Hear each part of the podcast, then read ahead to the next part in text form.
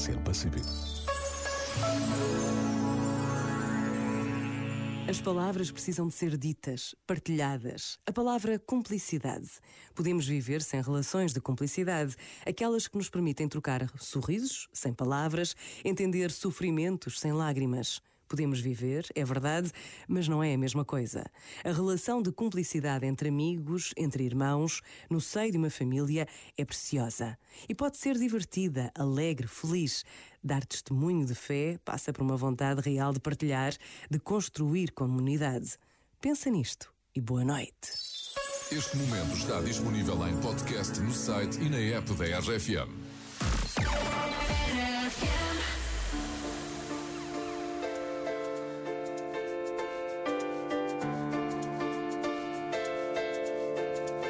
Come on, hold my hand.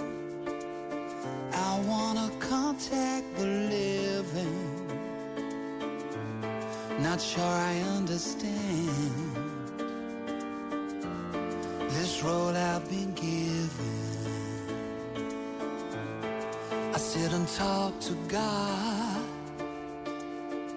and He just laughs at my plans.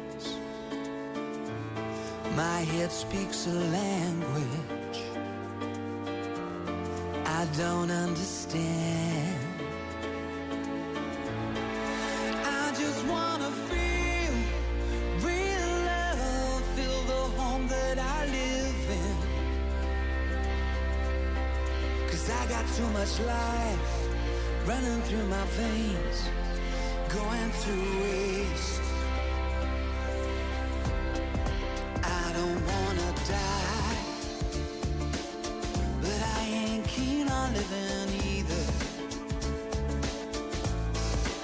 Before I fall in love,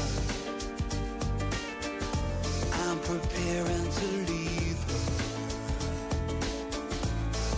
Scare myself to death. That's why I keep on running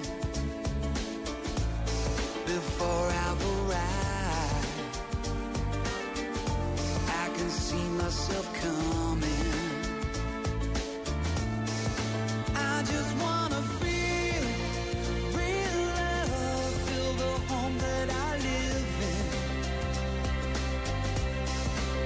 Got too much life running through my veins, going to waste.